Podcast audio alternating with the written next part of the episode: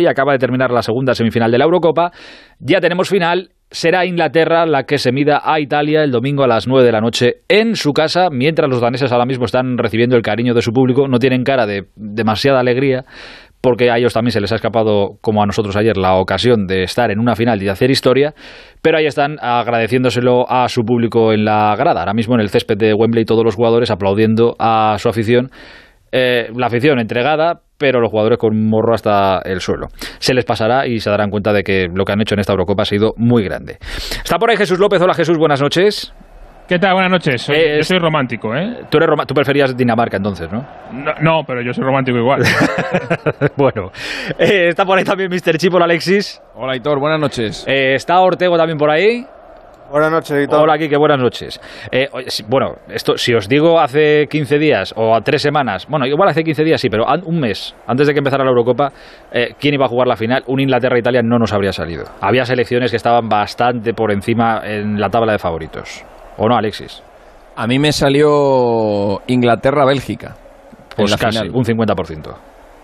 Pero siempre Sí, había un la- Bélgica, un Francia, un Alemania, un, siempre había un algo ahí. Sí, me salían, recuerdo, las semifinales eran Inglaterra-España, creo que era, o Inglaterra-Alemania, y la otra semifinal era Bélgica-Francia.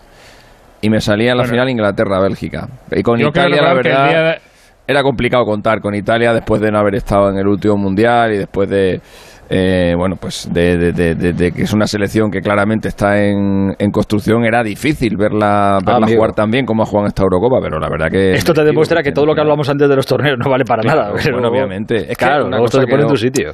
es que una cosa que no podemos que no podemos obviar es que esto no es un torneo de un año esto es un torneo de un mes Claro. y en un mes en un mes pues eh, pues si tienes eh, si tienes seis partidos si te toca eh, seis partidos buenos o si tienes dos tres cuatro jugadores eh, pues que están en trance en, ese mes pues pues puedes ganar un puedes ganar un torneo yo creo que a un año eh, en un torneo de un año sería más complicado que, que Italia llegara a una final, pero ah, en un mes, pues, pues claro que lo pueden hacer, por supuesto, y además es merecido, ¿eh? me parece merecido. Eh, yo creo que es mere- eso te iba a preguntar, Ortego. Merecido, merecido fue lo de Italia de, de ayer. A ver, viendo el partido y demás, pero por la trayectoria de la Eurocopa, no extraña que esté Italia en la final.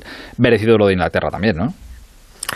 Bueno, pero a mí me ha ofrecido más Italia, aunque ayer no, no, no fuera la Italia de los primeros partidos, posiblemente porque España no le dejó, pero me ha ofrecido más Italia que Inglaterra. Inglaterra me ha ofrecido muy poco a lo largo de los partidos. Eh, Practicidad, un- son muy prácticos. Sí, un, y luego un, un Sterling estelar. Un Sterling que cada vez que coge el balón pasa algo. Acciones individuales preciosas, profundas, con gol. Y luego que se le ha sumado los últimos partidos, se le ha sumado Kane, que ha sido paciente, no marcaba goles, pero él ha seguido ahí. Eh, ha seguido de titular, por supuesto, porque es imposible que le quiten. Y luego se ha dado cuenta que como no está mm, en estos momentos tiene un feeling, no tiene con un feeling con el gol extraordinario, pues se viene un poquito atrás a hacer lo que sus compañeros centrocampistas no hacen. Pero es un equipo que ofrece muy poco, defiende bien. Tampoco han atacado mucho todo, ningún, ningún equipo, pero defiende bien. Y luego tiene eso, es que tiene un jugador muy bueno, muy bueno, que para mí es el jugador del torneo, que es Sterling. Sterling, que es muy bueno, si fuera español le caerían palos también, ¿eh? Porque tiene alguno, falla algunas cosas también que son dignas de, de estudio. Ya lo hemos visto a lo largo de la temporada con el, con el City contra el Lyon. creo una que temporada muy mala, probablemente, Claro, sí, probablemente acaba- la peor acaba de temporada desde que, desde que jugó desde que juega en el City, la peor. Eh, y, y pero, contando con el Liverpool también, seguramente. Pero es lo que te decía, es lo que te decía hace cinco minutos, Aitor, que en un mes Sí, sí, no, no, que te cambia todo. estás en trance, Claro. eh, te, te- te salen las cosas y, y te conviertes en el mejor jugador de una Eurocopa, claro. Exacto, y, y de repente tú vuelves a tu club y te quieren Claro, comprar a alguien por claro, 150 claro. millones. Pues oye, maravilla, es. maravilla absoluta. Jesús, este era, este era el, ¿es cumplir el objetivo para Inglaterra? ¿Empezaron con esta pretensión, con esta pretensión de llegar hasta, hasta la final? ¿O con esa la idea? pretensión es ganarla, porque no la han ganado nunca, pero yo creo que teniendo el equipo que tiene Inglaterra y jugando en casa la mayoría de los partidos, yo creo que es- no va a tener jamás en la historia una oportunidad como esta para ganar una, una Eurocopa. Así quiero, quiero recordar que en este Así programa... estamos Así, nosotros, sí. así estábamos en Badajoz nosotros hace dos meses. Nos valía el Quiero empate, que- jugábamos en casa contra el equipo contra el, me- con el menor presupuesto. Troco, Así, igual, troco, igual. troco, es que me he acordado. Troco, troco. Fíjate qué paralelismo entre Inglaterra y Badajoz. Claro, que ¿eh? vamos. Dime, Jesús. Que, que en este mismo programa, el día de la final de la Champions, yo os dije que ojito con Inglaterra, que va un poco por debajo del, del radar, pero tiene un equipazo mucho más de lo que se piensa y no me hacéis mucho caso, ¿eh? Si no, buscar el copión. ¿A qué te quieres poner la medallita? Hombre, claro, ya me la he puesto. Bueno, también te diré una cosa. Yo eh, veré la final y la disfrutaremos y la comentaremos aquí después, todo lo que queráis. Pero es verdad que me quedará eh, el sabor de que Inglaterra se ha metido en esta final con un penalti, yo creo que injusto. A, a el penalti que le han pitado a Sterling. Yo ese contacto no me parece suficiente como para pitar ese, ese penalti. Pero bueno, que ya está, tampoco tiene mucha mucha vuelta atrás. Alexis ya que Bueno, lo veía claro. ¿Cómo que si tiene vuelta atrás? Que te piten un penalti en una prórroga que te que te quita la posibilidad de llegar a lo mejor a los penaltis, aunque yo creo que Dinamarca estaba ya vencida, es decir, ya era un ataque... Está muerto, era- está muerto. O sea, en estaba- algún- alguna iba a salían- caer. No salía de su campo, es decir, que para que Inglaterra luego ha sido tan ruin que en cuanto se ha puesto por delante se ha echado atrás. Pero, pero, pero claro, yo cre- creo que hubiera marcado, tarde o temprano hubiera marcado. Pero claro, sí tiene importancia que no sea penalti y te lo piten. No, no, creo que Y- cuando y digo que no tiene vuelta atrás es que, ya no se va a rearbitrar, pero que yo tengo muchas penalti. dudas con eso. ¿eh? Ya, ya sé que para ti es penalti. Yo, a mí no me parece eso como para pitar penalti.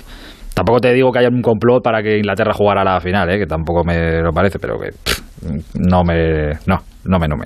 No sé. Yo veo, yo veo un penalti clarísimo. Y a mí, a mí la verdad que, que, que- que pase Inglaterra o Dinamarca, como tú comprenderás, me da exactamente igual. A Ortego no, porque a Ortego le veo como una inquina contra, di- a- contra Inglaterra importante, pero a mí te Porque juro Ortego que es un da- romántico mí- y a Ortego le había ganado Dinamarca el igual- corazón. Me da igual quién pase de las No, dos y yo he visto un penalti clarísimo. Kika, que a ti te había No, ganado no. Dinamarca el corazón. No, no, pero, pero no, no, no es que tenga nada contra Inglaterra, es que no los trago, pero Así me gusta, bien Si explicado. jugara Henderson a lo mejor más. bueno, sí, si jugara Henderson un poquito más a lo mejor, pero no, ni, aun- ni aún así, es una cuestión de, de- de- de piel, es una cuestión de piel y, y de otras cosas que se sufren en la distancia, Fíjate que, a que que- no vienen a cuento. a qué, a qué poquito eh, cosas familiares a qué poquito se ha quedado se ha quedado Dinamarca de, de hacer historia eh. esto la verdad es que tiene mucho valor esto se nos olvidará y demás y, no no nos acordaremos con el paso del tiempo pero ostras tiene mucho mérito lo que han hecho empezando como empezaron eh, con el susto que llevaban en el cuerpo y Perdieron dos partidos los pobres. Finlandia el primero, que- el que no tuvo que jugarse, el de Finlandia, y el segundo que no recuerdo contra quién fue, que también lo palmaron. Estamos llevado- perdiendo, estamos perdiendo de vista que Dinamarca fue campeona de la Eurocopa en el año 92. Sí. Quien, ha hecho, quien ha hecho historia es Inglaterra. Es Inglaterra, sí, sí. Que, Bueno, llevaba sesen- que llevaba 55 años sin jugar una final. O A sea, ver si el domingo es más historia. his- De momento- Es más historia lo que ha hecho Inglaterra que lo que hubiera hecho Dinamarca. Porque Dinamarca, quieras que no, hace como quien dice nada, hace 30 añitos ya por lo menos ganaron una Eurocopa. Es que esta gente llevan 55 años no sin ganar, sin jugar una final. pero, sobre, pero sobre el papel, solo por el nombre, te parece lo bueno, contrario. claro, eso sí, Claro, por el por el- porque por es un país más grande y porque tiene mejores jugadores y tal, pero, pero ahora mismo, en la historia de la Eurocopa, siendo sinceros, la historia de Dinamarca en la Eurocopa es mucho más, eh, mucho más colorida que la historia de Inglaterra, pero muchísimo más. A todo esto, eh, Kika, ¿quién das como favorito? ¿Quién te parece que está por... Es un duelo de estilos también, ¿eh? A ver, a ver qué Italia vemos. Supongo que veremos la Italia de antes del partido contra España, pero... Yo es- espero, espero que Italia vu- vuelva a ser el, el equipo que había sido en los anteriores partidos. Yo no creo que de repente Inglaterra vaya a salir a quitarle el balón eh, en, en la final. Yo creo que tiene jugadores para jugar mejor de lo que lo hace, pero yo creo que le, ha salido también a partir de ahora que va a seguir bien cerradito atrás, con sus dos medios centros al lado de los dos centrales, y balones a Sterling y balones a Kane. Es decir, que no creo que de repente Inglaterra no vaya a dar una cosa distinta. Y de Italia sí espero que vuelva a ser el equipo que, que quería el balón, que, que a ver cómo anda de fuerza, porque también acabaron ayer muy cansaditos eh, los italianos. O sea que, Hombre, aquí los daneses han terminado peor, pero, pero ostras, bueno, los, los daneses, ¿eh? pobres no podían con... Pero la baja de Spinachola al final sí que resultó ya, ya se notó contra España. Es que el equipo llevaba toda la Eurocopa saliendo por ese lado, pero saliendo a la velocidad de ese, de ese jugador, que había dado mucho al equipo en, en, en ataque y luego defen- defendía bien. Entonces vamos a ver si en este segundo partido sin él el equipo encuentra otra fórmula para atacar que, que no sea la de esa banda que era por la que siempre entraba. ¿Tú, Chipi, te dice la máquina diabólica algo de la final? Pues me dice la máquina de Bolívar que Inglaterra a Italia, quitando los amistosos, solo la ha ganado una vez en su historia. Fue en el año 77, un partido de eliminatorias para la Copa del Mundo de, de Argentina. En Argentina. todos los demás precedentes ha ganado, ha ganado Italia. Eh, o sea pues, que, pues si gana Inglaterra sí que va a ser histórica la victoria, sí. Sí, sí, sí, sí. Eh, para mí el favorito es Inglaterra, ¿eh? Para mí el favorito es Inglaterra porque tiene... Hombre, tiene que serlo, juega en casa. Es que, no, pero no porque juegue en casa. Bueno, también. No, todo es una más a más. Sí, pero es porque tiene, porque tiene más pegada. Tiene más pegada. Tiene mejores, tiene mejores delanteros. Eh, hoy lo hemos visto, hoy por primera vez ha estado Inglaterra por detrás en el marcador y lo ha remontado inmediatamente. Escucha, hay, hay, mucha diferencia entre los goles que ha marcado Inglaterra, en goles totales, ¿eh? Inglaterra en esta Eurocopa con Italia. Ha marcado más Italia. Ah. Ha marcado más Italia, pero yo estoy hablando de pegada, que es, que es ocasión y gol. Inglaterra ha generado lo que ha generado y casi todo lo que ha generado ha acabado, en la puerta, porque Sterling y, Kane están, pues están bien, están en racha. Eh, Italia necesita generar más ocasiones de más ocasiones de gol y ya no te cuento España. O sea, España de toda la Eurocopa es el equipo que más ocasiones de gol ha generado con diferencia. Eh, lo que pasa que ha fallado, ha fallado muchas. En el caso de Inglaterra tienen un ratio de conversión de, de, tiros a puerta y de goles altísimo.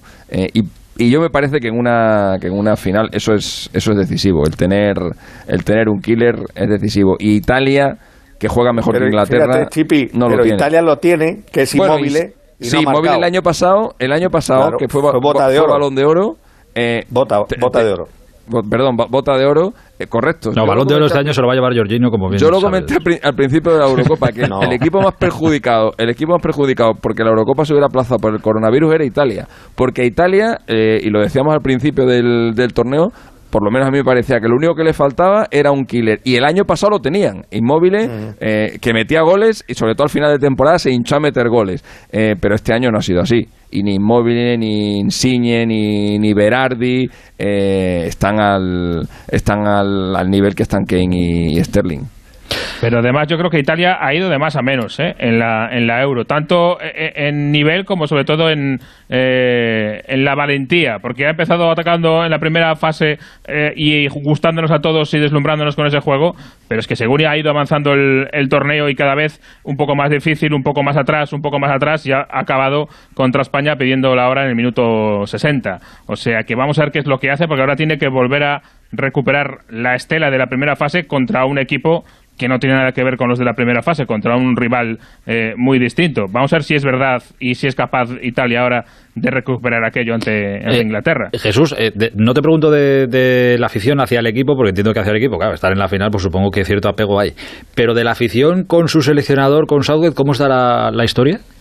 Pues estaba peor de lo que está, yo creo, por, por los resultados. Eh, después del Mundial de Rusia hubo bastante crítica a Southgate, ¿eh? bastante crítica y estaba bastante discutido. Pero claro, cuando te plantas en la final de la Eurocopa no habiendo llegado nunca en semifinales, ¿quién le va a toser ahora? Está todo el mundo como loco con Southgate, con el equipo y con lo que sea. Si llega Palmaro y después de quitar a Grillis otra vez y echarse para atrás, si llega Palmaro, Ahí tenía problemas. Ahí sí que hubiera tenido algún que otro problema. Por cierto, ¿se sabe algo? ¿Ha dicho algo el gobierno? ¿Ha dicho, se ha pronunciado Boris Johnson en estas últimas horas, minutos, con respecto a si ¿Se llenará Wembley el domingo?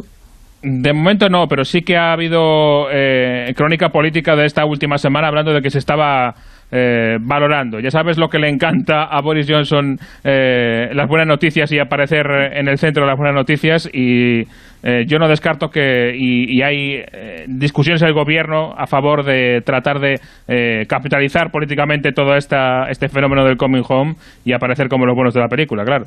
Bueno, bueno eh, ya, ha anunciado, ya ha anunciado que el día 17 abre, abre todo.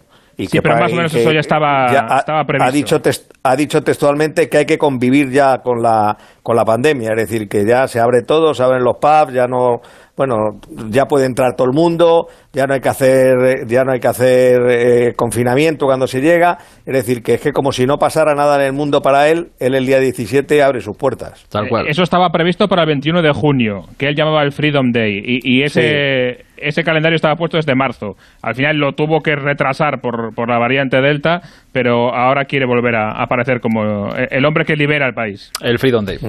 Eh, qué bonito es todo. Eh, las 11 y 58 horas menos en Canarias el domingo, a las 9 de la noche viviremos una bonita final, eh, extraña a lo mejor, pero bonita final de la Eurocopa, Inglaterra, Italia en Wembley a partir de la... Dos clásicos. dos clásicos, desde luego que sí, dos clásicos. Uno que gana y otro que no. El último, y eso pasará el domingo anfitrión, el último anfitrión que ganó la final fue Francia en el año 84. Pues Eh, pues los dos llovido. últimos que han jugado la final han perdido. El año pasado, la, la última vez la perdió Portugal, o sea, perdió Francia contra Portugal. Y la, y la anterior ocasión, eh, ¿quién fue el otro? Que, que perdió. Ah, Portugal Por- contra Grecia. Portugal en con el año, Grecia. En el año 2004. O Eso sea, que eso de jugar en casa. La Grecia- Igual, igual tan, tan, tan, tan, tan ventaja no es, ¿eh? El domingo te lo cuento. La Grecia de Charisteas. Qué bonito aquello. Eh, Jesús, un abrazo grande. Un abrazo a todos.